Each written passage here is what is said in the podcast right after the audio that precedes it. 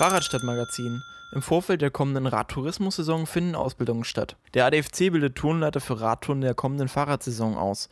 Am vergangenen Samstag veranstaltete der Fahrradclub ein Weiterbildungsseminar für Radtourenleiter in Sachsen-Anhalt. Als einer der größten Anbieter für Radtouren in Deutschland spielt die Qualität der Radtouren eine wichtige Rolle. Allein in Sachsen-Anhalt organisierte der ADFC im vergangenen Jahr rund 100 Radtouren. Im zweitägigen Seminar lernen ehrenamtliche Turnleiter alles, was sie wissen müssen, um eine ADFC-Tour zu leiten.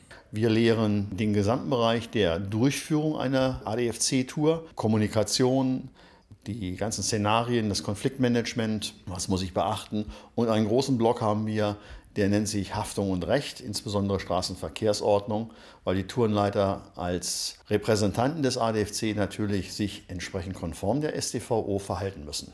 So der Ausbilder Rüdiger Henze.